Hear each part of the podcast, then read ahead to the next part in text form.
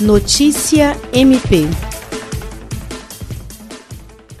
Por meio de um ato conjunto com a Prefeitura Municipal, Governo do Estado e Assembleia Legislativa, o Ministério Público do Estado do Acre determinou a liberação parcial da balsa que liga a área central ao bairro Sibéria, em Chapuri.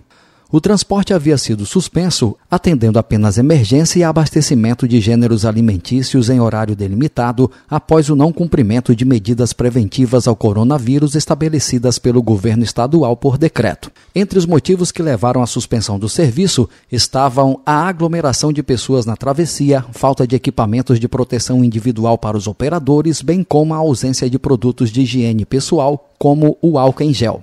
Após os problemas relativos aos meios de proteção de operadores e usuários terem sido sanados e considerando as reclamações dos moradores do bairro por conta do isolamento social, a travessia foi liberada com restrições para evitar aglomerações. Por fim, o ato estabeleceu prioridade aos veículos de utilidade pública e abastecimento alimentar, os quais passam a poder transitar no horário normal. O ato conjunto foi assinado pelo promotor de justiça Tiago Marques Salomão, pelo prefeito municipal Francisco Biraci Machado de Vasconcelos, pela diretora de planejamento do DERACRE, Lana Carmen Vaz de Araújo, e pelo deputado estadual Pedro Mendonça. Jean Oliveira, para a Agência de Notícias do Ministério Público do Estado do Acre.